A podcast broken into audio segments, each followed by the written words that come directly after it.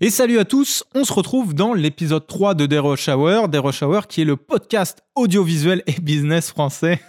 Le plus grand. On va parler son avec Sam Canan qui est mon invité aujourd'hui. Salut Sam, comment vas-tu? Ça va Et toi, Joris? Ça va très bien. Sam, qui va se présenter très rapidement. J'ai euh, juste envie de dire que c'est un très bon ami. On se connaît depuis quoi? 2000 euh, Ah, mec, ça fait longtemps qu'on se connaît. Ça fait depuis, du coup, si j'ai mon bac il y a 12 ans, ça fait 14 ans qu'on se connaît. Et c'était le coup de vieux en direct. Exactement, ça fait euh, du coup ouais 14 ans. En fait, on a passé le lycée ensemble dans notre chère bourgade qui est Cholet City Hot Milk au lycée Europe. On peut le citer, c'est un Ouais. lycée qu'on peut citer aujourd'hui. Hmm, Ce sera facteur de succès pour cette vidéo, je pense. Je pense que ça sera facteur de succès. Exactement. On s'est rencontrés au lycée, on a passé le lycée ensemble et on s'est ensuite séparés. Après avoir fait les 400 coups ensemble quand même. Bien sûr, bien entendu. Donc, une fois qu'on a terminé le lycée, moi je suis parti en école d'audiovisuel à Rennes et Sam, toi t'es parti sur Paris. Non, pas encore. Moi, j'étais à la fac d'Angers pour faire du droit. C'était quelque chose de très intéressant. Je me voyais pas. En fait, j'avais déjà 25 heures de droit par semaine. Si tu devais travailler le soir, euh, ça te faisait beaucoup de semaines de droit. C'était pas trop mon truc. Je suis parti faire d'autres choses. Je me suis, je me suis retourné vers la musique un peu.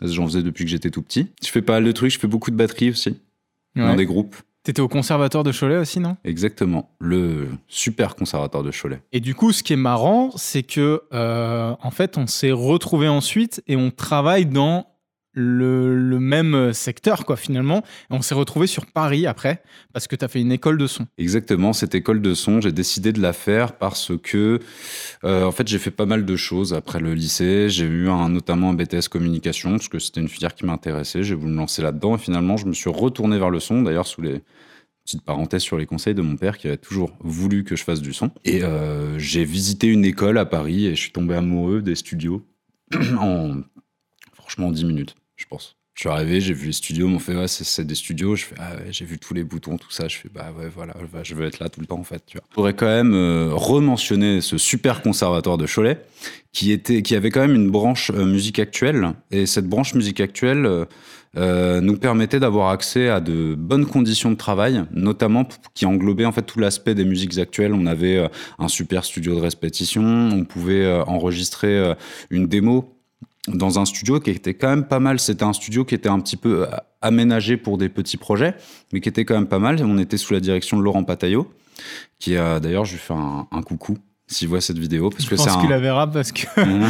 c'est un podcast qui explose. D'ailleurs, n'hésitez pas, excuse-moi, je te coupe, Ah, je t'en prie, je t'en prie. à liker, à envoyer un petit peu de love, voilà, de mettre un petit commentaire et à liker cet épisode.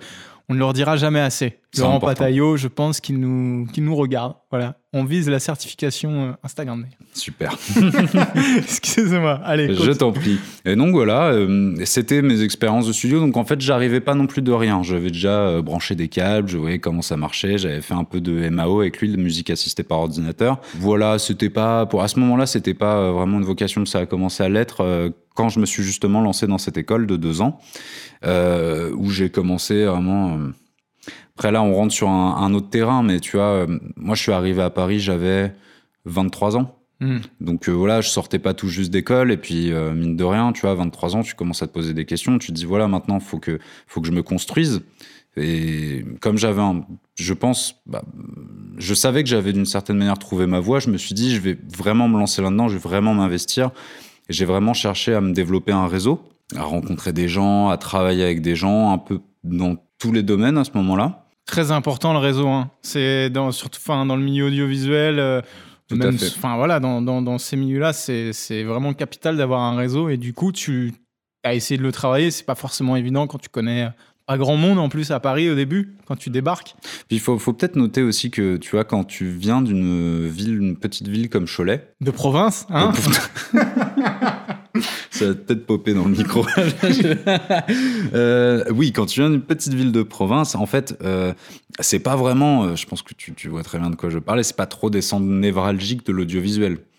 Non, c'est clair, c'est clair. Alors que, attention, hein, bon, je, je- je pense que beaucoup de gens ne connaissent pas Cholet ici, euh, sur, ce, sur ce podcast, mais il regroupe pas mal de talents, hein. franchement. Il y a, il y a Oui. des- Alors oui, pardon, je mesure mes propos. Je parlais plutôt de à l'époque. Ouais, ouais, non, c'est À l'époque, quand on était justement euh, sorti post-bac, et à ce moment-là, euh, il n'y avait pas encore tout ce réseau qui a été créé un peu après, genre avec les Hot Mill Filmmakers, là, il y a Ronan qui fait des choses, par Ronald. exemple. Ronald. Ouais, Ronald Guérin. Alors c'est vrai, euh, on en parlera peut-être plus tard, mais c'est vrai qu'il y a un festival de, de, de courts-métrages qui a été euh, installé à, à Cholet euh, depuis maintenant plusieurs éditions, 6 ou 7, si je dis pas des bêtises, que Ronald Guérin a mis en place et qui regroupe justement un peu les qui regroupait au début les talents choletais, maintenant ça s'ouvre. Euh, et, finalement, on s'est vite rendu compte que dans la région, on avait des gens qui étaient extrêmement talentueux, ou même des gens qui venaient de Cholet et qui étaient extrêmement talentueux, comme j'ai envie de le citer parce que c'est quand même euh, un, nom euh, important, Yvan Lucas, qui est un étalonneur voilà, mondialement reconnu avec, un, je pense, un- une filmographie de 200 longs métrages, qui a bossé avec Tarantino et compagnie à Hollywood. Et ce qui était très drôle, c'est qu'il venait de Cholet. Bref, on va fermer la parenthèse sur Cholet, mais Cholet peut être un, vivier euh, intéressant. Du coup, c'est vrai que quand tu viens d'une petite ville de province à Paris, c'est pas toujours. euh, Bah, disons quand justement, faut aussi se frotter aux, disons, aux, rencontres plus professionnelles. Euh, quand je suis arrivé à Paris, j'ai quand même maintenu mon activité de musicien. Je me disais, je jouais dans des groupes, justement, j'en profitais, il y avait plein de monde, plein de groupes.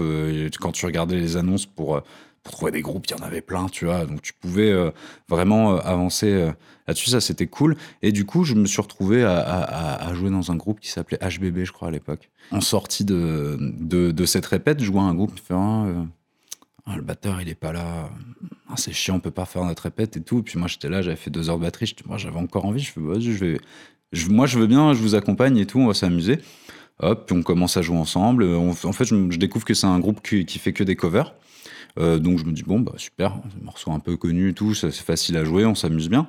Et euh, le, le leader du projet, euh, je me suis bien entendu avec lui, j'ai commencé à lui donner des cours de MAO parce que ça l'intéressait, je lui ai parlé de mon parcours un peu à la SAE. Ce- cette personne, un jour, m'a dit une chose, il m'a payé un quick, je me souviens. c'est pas rien. Ouais, non, mais franchement, c'est. Et en gros, euh, il me regarde dans les yeux, il me dit, tu sais, euh, il y a que- quelque chose qui est très important, c'est euh, de rester positif parce que le positif attire le positif. Et je pense que quand il m'a dit ça, c'était un moment où justement je travaillais beaucoup, j'avais un petit job à côté, euh, j'avais aussi un stage à côté, j'essayais de faire de l'argent justement, donner un petit cours, tout ça, et je devais peut-être être un peu euh, triste mine, tu vois. Et il me dit, bon, c'est vrai, il a raison, en fait, si tu veux rencontrer des gens, c'est important de, Hmm. voilà, de dégager quelque Mm. chose aussi, de d'inspirer l'envie de travailler avec toi. Tu Ouais. vois, tu, je pense que tu vois bien quand tu as travaillé toi aussi dans des. Tu as dû travailler sur des courts-métrages ou des, des projets comme ça, c'est important justement quand tu veux une vibes d'équipe, tu vois. C'est important d'avoir un certain état d'esprit aussi dans ce milieu. Ouais. Je pense pour pouvoir établir ton réseau, D'av- d'avoir envie en fait justement de te connecter avec les gens, de qui est, tu vois, un, un feedback, tu vois, c'est important. Ouais. Voilà. Et ça, c'est du coup, c'est une phrase qui. Quand il t'a sorti ça, ça t'a, ça t'a parlé, quoi. Non, ça m'a marqué. Je me suis dit, je sais pas, il y a un truc qui s'est passé et je me suis dit, voilà. Parfois, tu as toujours euh, des hauts et des bas. euh, Tu vois, on est, on est indépendant, on a des métiers où parfois, bah, il se passe beaucoup de choses. Parfois, c'est plus compliqué. Tu as souvent des phases de remise en question parce que, par exemple, les technologies évoluent, euh, les modes évoluent, les tendances évoluent au niveau de la réalisation, tout ça. Donc, du coup, bah, parfois, c'est bien aussi d'avoir des trucs auxquels se raccrocher justement pour, bah, voilà, rien lâcher en Hmm. fait, parce que c'est quand t'es indépendant, en fait, t'es voilà, t'es pas, pas spécialement couvert pour quoi que ce soit. Tu pourras, on, on va plus facile, difficilement te trouver des excuses euh, quand il y a des choses qui vont pas bien. Donc, C'est important aussi de se motiver soi-même. Ouais, c'est, c'est vrai que quand t'es indépendant, c'est, c'est, c'est très compliqué d'arriver à trouver euh, un équilibre, tu vois, c'est très compliqué. euh, Ouais, c'est un, un équilibre professionnel, personnel, euh, comment tu t'investis, comment tu... Enfin, au final, c'est un petit peu les montagnes russes, quoi. Mm. C'est, euh, des fois, tu vas bosser euh, de fou à faire 70 heures semaine, des fois, tu as des semaines où tu vas pas bosser beaucoup. Il faut arriver à tenir, c'est vrai que c'est un état d'esprit qui est... euh, faut, faut positiver, en tout cas.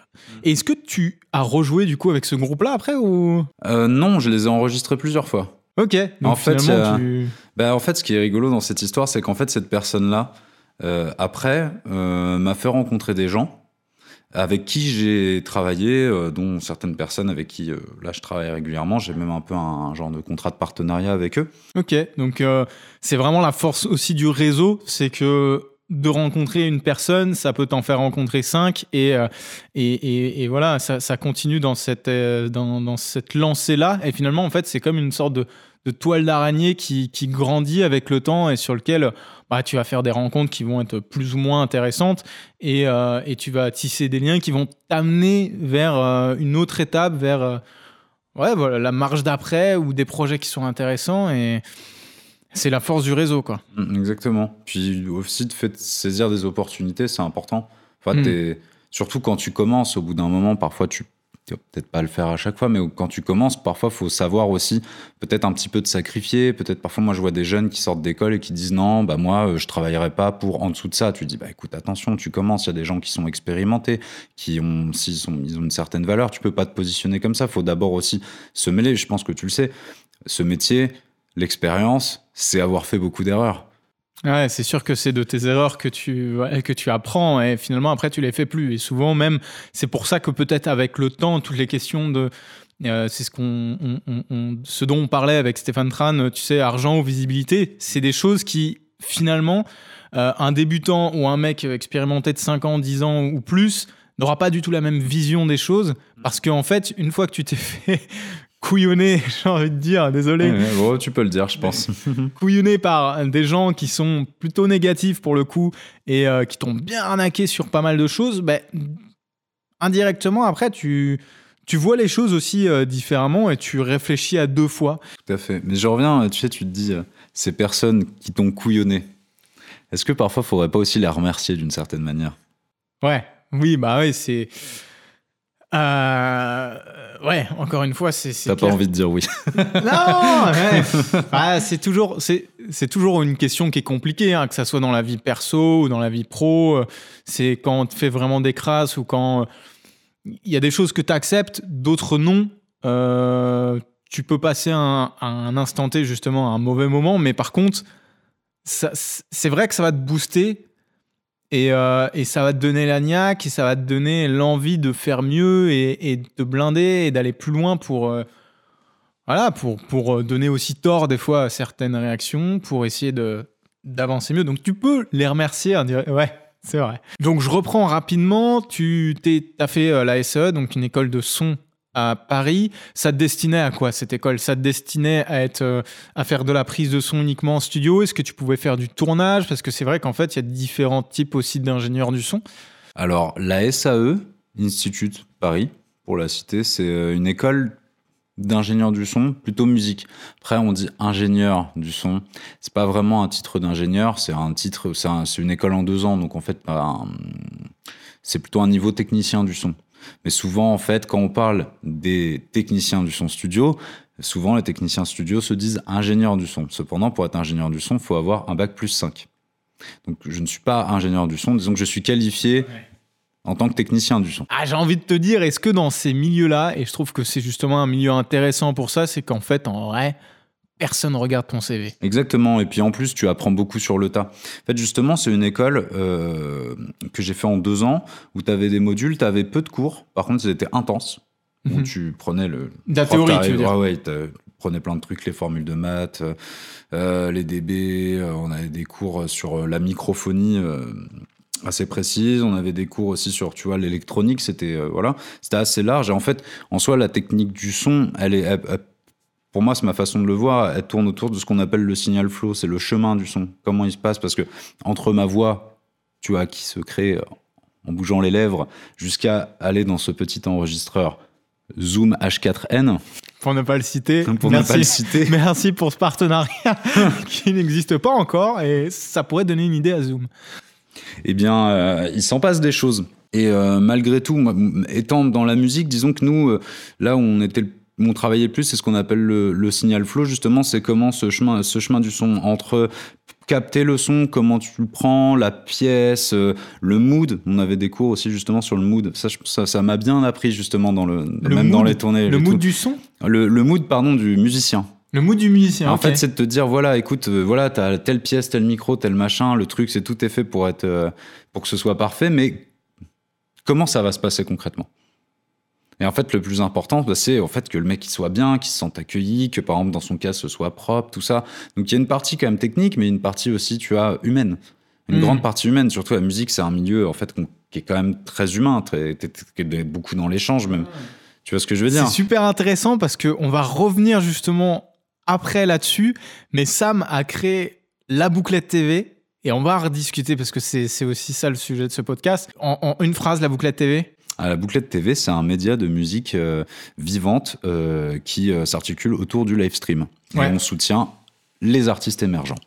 Voilà, et en fait, euh, tu vas nous en reparler juste après, mais quand tu parles du mood de l'accueil de l'artiste, de la façon dont il va se sentir bien, etc., ça, je le retrouve vachement dans. euh, parce que j'ai participé à quelques euh, tournages de la bouclette TV. Ce côté-là de- d'accueil, de euh, rendre le. Enfin, voilà, que l'artiste se sent bien, en fait, ça se sent vraiment dans ton travail.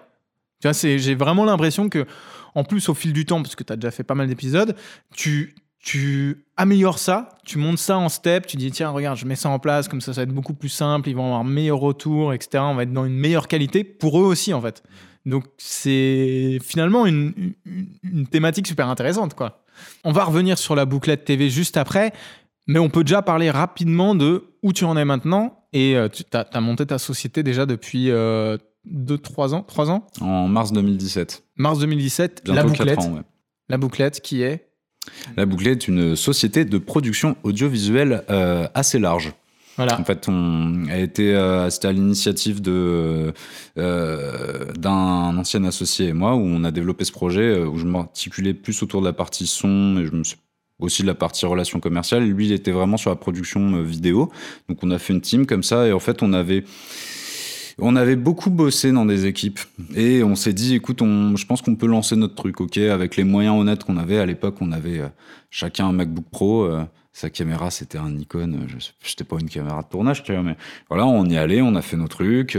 et justement, je pense qu'il faisait la différence, tu vois, c'était le fait qu'on essayait d'être le plus humain et authentique possible avec les gens et qu'on essaie de justement vraiment valoriser les gens dans leur contenu. À défaut peut-être d'avoir le matériel dernier cri, on essayait de rendre vraiment nos vidéos euh, cool et appréciables et que le message passe bien, tu vois. Mm. Et puis, de fil en aiguille, euh, voilà, mon associé, mon ancien associé a, a, a quitté le projet. et J'ai dû mener euh, la barque un peu tout seul et je me suis un peu diversifié dans mon activité. Je me suis mis à la vidéo, je me suis mis au montage parce que ça m'intéressait. Il y avait des choses, j'avais envie de pouvoir aussi répondre parfois à des demandes ponctuelles. Tu vois, quand tu as une société de production, fois tu gères des projets, euh, t'as pas forcément tout le temps les budgets que tu veux et euh, t'as parfois envie de faire des petites choses et euh, si tu, bah, en fait, tu, tu peux pas tout c'est bien de pouvoir compter sur les autres. C'est bien d'avoir des équipes, des gens avec qui tu tu t'entends bien et euh. pouvoir déléguer, mais parfois aussi, euh, tu as besoin que ce soit rapide, réactif, de contrôler les choses un peu toi-même. C'est pour ça que je me mis, suis mis à toutes ces techniques vidéo, là, euh, genre Adobe Premiere, After Effects, un peu de tournage. Joris Mm. m'avait montré notamment pas mal de choses à la vidéo. Euh, après, le Covid est arrivé, hein. On va pas se mentir. Hein. Mais est-ce que tu pourrais être. euh, T'as as monté ta boîte, est-ce que tu pourrais être salarié à l'heure actuelle? Travailler Travailler dans- pour une autre entreprise? Ouais. Je ne pense pas. Personnellement, je ne pense pas. Après, peut-être qu'on change d'avis plus tard, tu vois. Mais là, à l'heure actuelle, je ne pourrais pas. Pourquoi? Parce qu'en fait, j'ai créé quelque chose, je travaille avec des gens, je me sens engagé avec des gens. Euh, on a des projets quand même à, court, moyen, long terme. Donc non, je me verrais pas changer euh, là de dynamique. Hmm. Euh, mais disons que d'une certaine manière, euh, on est quand même aussi un petit peu salarié de son projet. Tu vois ce que je veux dire Au final, Ouais, on n'est pas non plus complètement libre. Ah non, on n'est pas. Ah non, on n'est on pas, on n'est pas complètement libre. Et je pense que personne l'est vraiment. Enfin, Hmm. libre à quel, tu vois, à quel, à quel niveau? C'est toujours un peu la question. Alors, on avance un peu dans ton parcours. On va parler de, ton gros projet actuel. euh, sur lequel tu bosses déjà depuis, je crois, deux ans, tu vas nous, le préciser, mais qui est la bouclette TV. Du coup, tu l'as résumé tout à l'heure, mais est-ce que tu peux nous en parler un petit peu plus?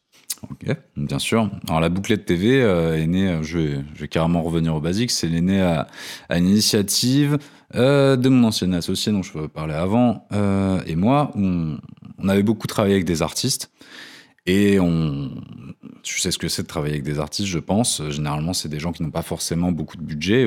Surtout quand toi tu commences, tu travailles généralement avec des artistes qui commencent, donc qui n'ont pas développé de carrière, donc voilà.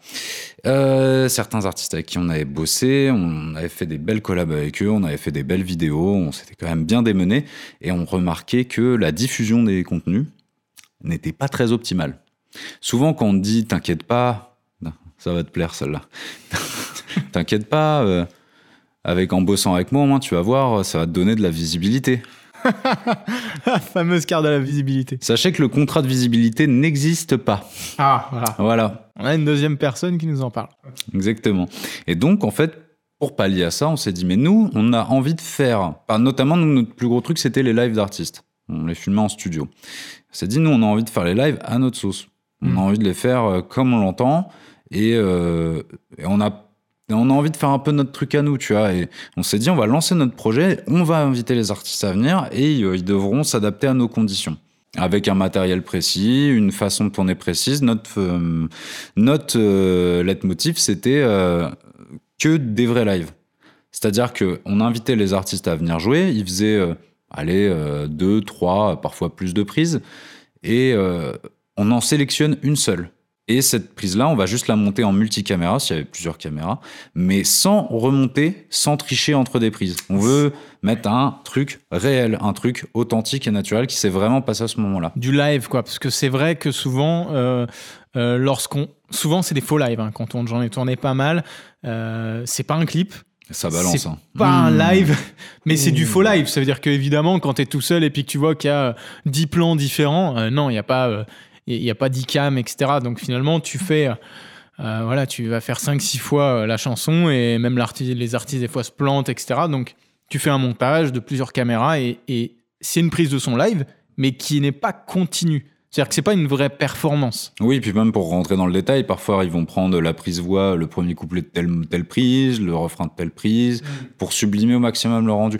Peut pas leur en vouloir parce que souvent aussi, en fonction du budget qu'ils ont, ils ont envie de vouloir faire le truc le mieux du monde, le meilleur truc du monde, le truc le plus parfait, tout ça.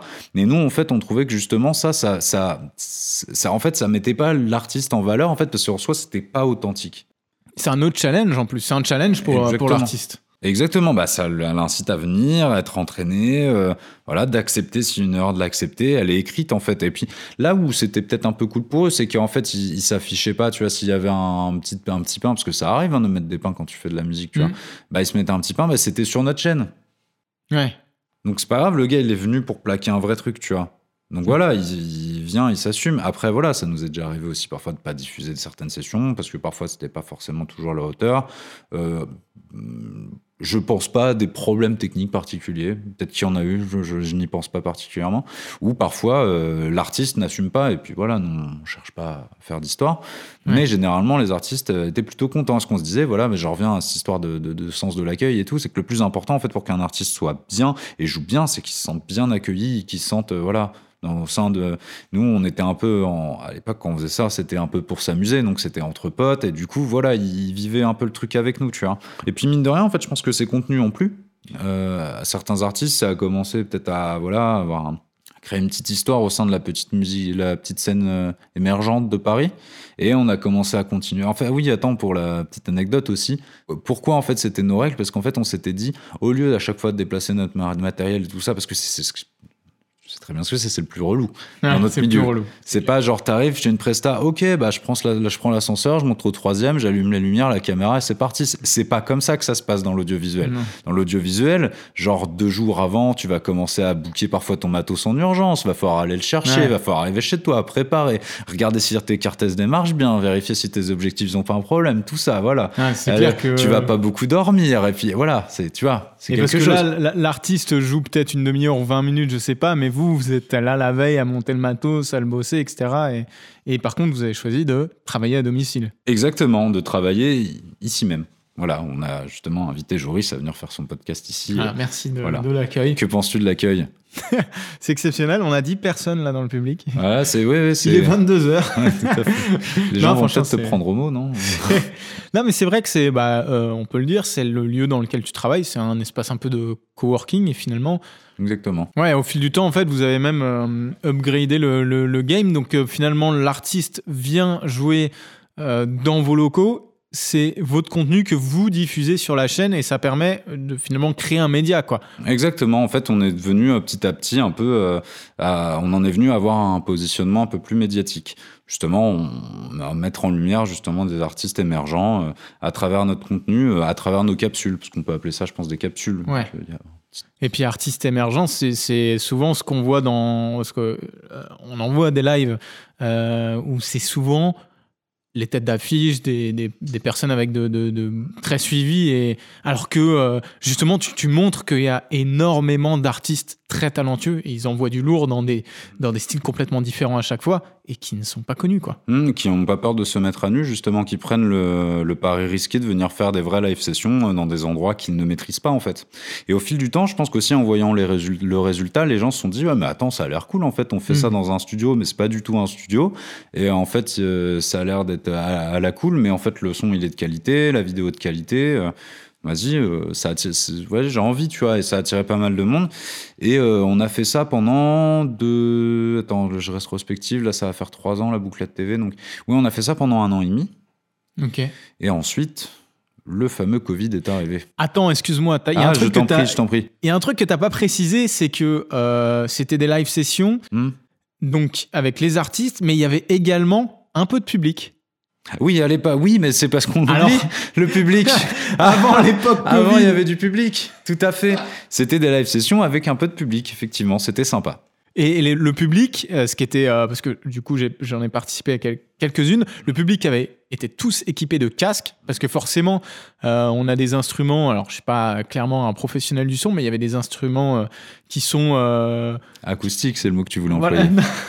non mais quand t'as as un clavier, etc., qui sort que dalle en son... Oui, Tu- en fait, c'est vois oui, c'est qu'en fait, ouais, vraiment dans l'ADN aussi de ce projet, c'était pas de mettre des retours pour les musiciens voilà. qui est pas d'enceinte. En fait, pourquoi Pour qu'on ait euh, la qualité de son la plus pure. C'est-à-dire que les artistes étaient tous, euh, enfin, sont tous to- sonorisés au casque, et ça permet, en fait, eux déjà, ils ont un retour très confortable, ils s'entendent très très bien. C'est même un peu particulier, ça ressemble vraiment à du studio plus qu'à du live.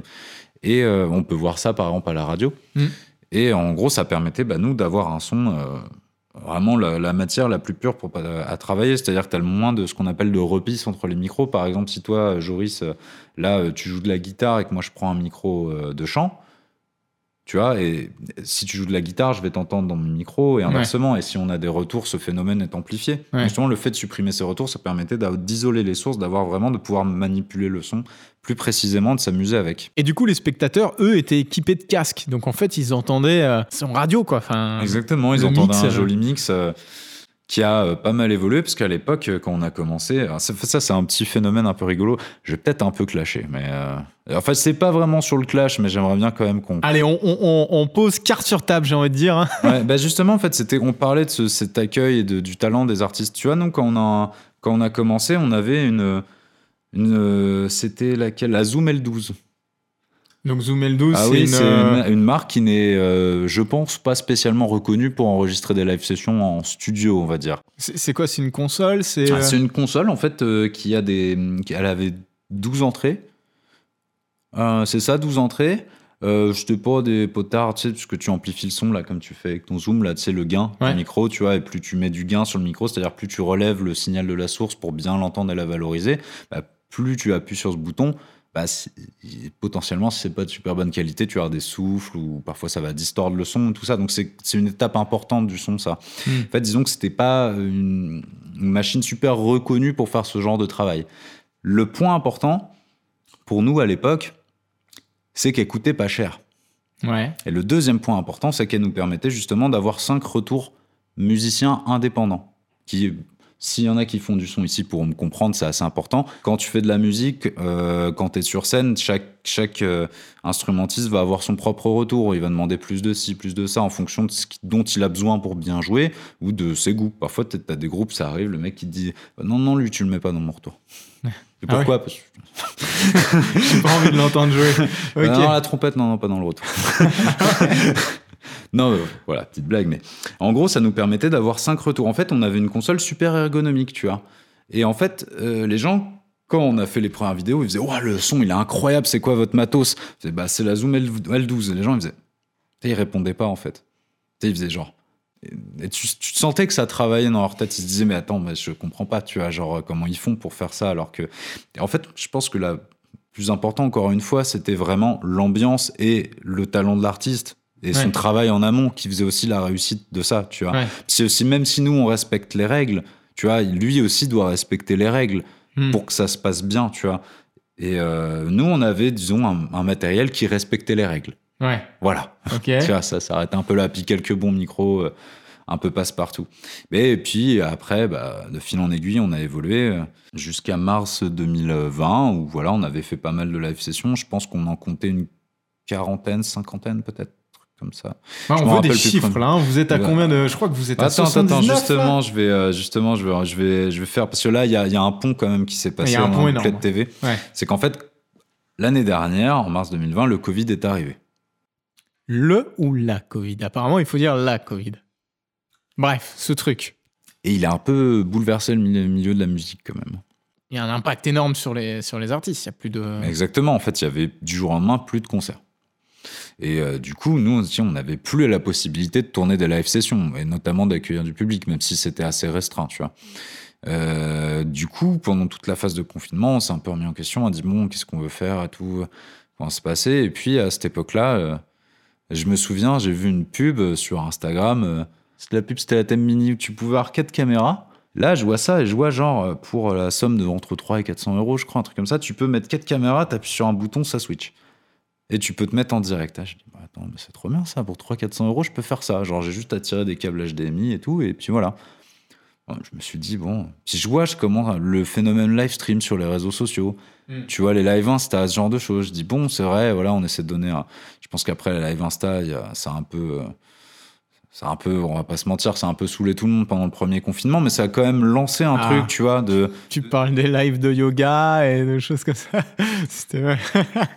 Je ne me positionnerai pas. Ouais, il y a- eu beaucoup de. Justement, en fait, c'était le moment où il y a, il y a eu euh, le besoin de communiquer. Exactement, mais je pense que c'est pour ça, beaucoup d'artistes, on leur approchait, oui, ils font tout le temps les lives sur Insta, bah oui, mais ils ont envie de peut-être partager des, certaines choses, et puis si toi ça te saoule, peut-être que ça ne saoule pas d'autres personnes, tu vois, je pense que si les artistes ils font des lives Insta, Patrick devant- Bruel. Patrick Bruel a fait beaucoup de lives, je crois. Exactement, mais c'est génial. Moi, je ouais. l'ai su qu'en fin de confinement. Si j'avais su, je, je m'étais pas trop intéressé, mais je faisais un peu mes trucs dans mon coin à ce moment-là. Nous, sur la bouclette TV, justement, on a profité de ce moment-là pour faire du contenu. On demandait aux artistes de nous envoyer des vidéos et nous, on les post-prodait à distance et on les développait.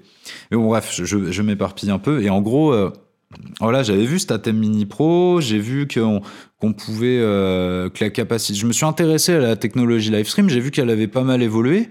Et je me suis dit, non, ce serait vachement bien quand même en rentrée de en sortie de confinement, qu'on puisse quand même continuer à faire des lives et pourquoi pas les faire en direct. Donc voilà, on a beaucoup réfléchi avec mon équipe, on s'est euh, pas mal appelé au téléphone, tout ça, on a fait des points, on en a parlé, puis c'était quand même. En fait, à chaque fois, ce qui revenait en boucle, c'était, mais disons, c'est. En fait, c'est quand même dantesque en fait de faire un changement, de partir de juste tourner la live session avec une petite zoom L12 euh, et, euh, et des petites caméras que tu poses. Que ça, tu peux trouver ça un peu effrayant au début quand tu commences ou quand tu as, mais te dire en fait ça, tu vas le faire en live. C'est-à-dire que pour avoir moi-même post-prodé, je pense à l'époque, euh, 80% des vidéos de la bouclette TV moi-même, faut avoir fait le montage et tout, je me suis dit, ok, ça veut dire que tout ce que j'ai vu en erreur sur toutes les prises que j'ai faites, en fait, tu vas, tu vas pas pouvoir les faire, en fait, parce que tu vas être en direct. Ah, le direct, ouais, ça, ça, y a. T'as plus de poids sur les épaules. Faut pas te planter, faut pas te craquer, et ouais. Exactement. Et du coup, bah, on dit allez, vas-y, c'est parti. On rentre de confinement. De toute façon, il va pas se passer grand-chose. Je pense que le travail, on va pas euh, être submergé de travail en sortant de sortie de confinement. Donc euh, voilà, on va se lancer un truc, ça va nous faire un défi. On va découvrir une technologie, ça va être sympa, quoi. Euh, et donc, moi, je le premier truc que j'ai fait, je suis arrivé à Paris. j'ai acheté la thème mini. Donc je l'achète, on commence à faire la setup de son, je branche mes caméras, je suis ah c'est trop bien, je change les caméras, mais j'ai pas de retour, c'est nul en fait. En fait c'est tout pourri, ça sert à rien. Parce que la thème mini, il est pas comme la thème mini pro, t'as pas euh, l'affichage, tu vois tous tes écrans comme dans les salles de réalisation. Donc je l'ai échangé du jour au lendemain, je fais oh, non non en fait j'en veux pas, je veux la thème mini pro. Puis on a commencé à faire des petits tests et tout ça et là ça nous a ouvert complètement un, un regard sur un autre monde, tu vois. Parce que je pense qu'on avait quand même assimilé l'aspect de d'accueillir des artistes, les mettre bien, de faire un beau son, de faire des, belles vidéos, voilà, après, même si on, tu, peux juger après la réalisation comme tu le veux, tout ça, je pense que pour nous, en tout cas, nous, on était satisfaits de ce qu'on se faisait à ce moment-là, tu vois. C'est dit, on- là, on, prend cette base-là, mais on rajoute tout un autre système où, bah, en fait, quand t'es là, t'es quand tu es en live, tu as une cohésion au sein même de ton équipe qui n'a rien à voir. En Ouais. fait, tu dois. Tu dois être mobilisé, les gens doivent être mobilisés et, et soudés pour pouvoir avancer. Parce que si- s'il y en a un qui faiblit, euh, c'est toute la pyramide qui s'écroule, quoi. C'est ça. C'est tu- tout le monde doit être à 100%. Il y aura des erreurs, il y aura des trucs, c'est des- mais voilà, mais tu dois faire avec, tu dois gérer Mm. coûte que coûte. Donc au début, on a commencé à faire. Nous, on a choisi la plateforme Twitch. Qui est très connu, euh, Twitch, pour euh, tout ce qui est gaming. Exactement. Et euh, pas que maintenant, hein, c'est- très utilisé pour, le, Mm. pour tout ce qui est euh, live pour ceux qui n'auront pas compris, euh, on ne faisait pas du Pac-Man euh, avec les artistes, mais on faisait bien des lives de musique sur Twitch. Donc en fait, finalement, t'es passé d'un format où euh, bah, c'était des vidéos qui étaient montées, enfin c'était du hors live avec un montage, même si vous gardiez qu'une seule prise, il y avait un montage multicaméra, ça sortait de façon récurrente, à un format maintenant live avec tant pour vous que pour les musicos, pour les musiciens, euh, les artistes, faut être encore plus carré. Il y a encore cette petite, ce petit stress en plus parce que là, vous n'avez pas le droit à l'erreur, les gens vous regardent directement. Exactement, c'est-à-dire qu'en fait, on sait même, c'est marrant ce que tu dis, j'avais jamais fait ce rapprochement euh, vraiment, et je pense que je parlerai aux autres, ou alors ils le découvriront sur cette vidéo s'ils tiennent jusqu'à là. Euh, en gros, euh, en fait, c'est ça, c'est qu'en fait, on s'est mis à, devenir, à devoir être aussi performant que les artistes pendant leur live.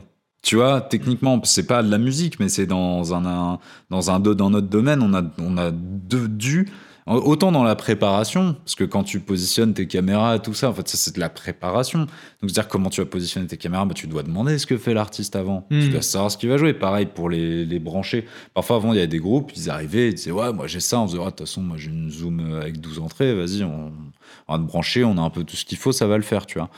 Et là, euh, c'était différent. C'était là, c'est carré, fiche technique, tout ça. Toujours des petites surprises. Ah oui, en fait, c'est pas mono, c'est stéréo. Voilà, t'as- ça se glisse Ah, toujours un petit peu par là. Mais... Tu as toute une logistique pour que aussi ça se passe bien euh, Exactement, derrière. C'est-à-dire que pour l'envoi du signal, que le son soit propre, que la vidéo soit propre, toutes les erreurs que tu peux te permettre de faire quand c'est pas vraiment en direct, bah, tu dis tiens là j'ai foiré le machin, la mise au point, c'est pas grave. Quand c'est toi qui passes sur la caméra 1, 2, 3 et que tu fais l'erreur, euh, c'est toujours chiant. Mais ça amène aussi du coup, vu que c'est du live, ça amène une interaction supplémentaire avec le public. Exactement. En fait, c'est pour ça qu'on a choisi Twitch. Parce que justement, on voyait que les gens étaient plutôt euh, chauds sur le chat, tu vois.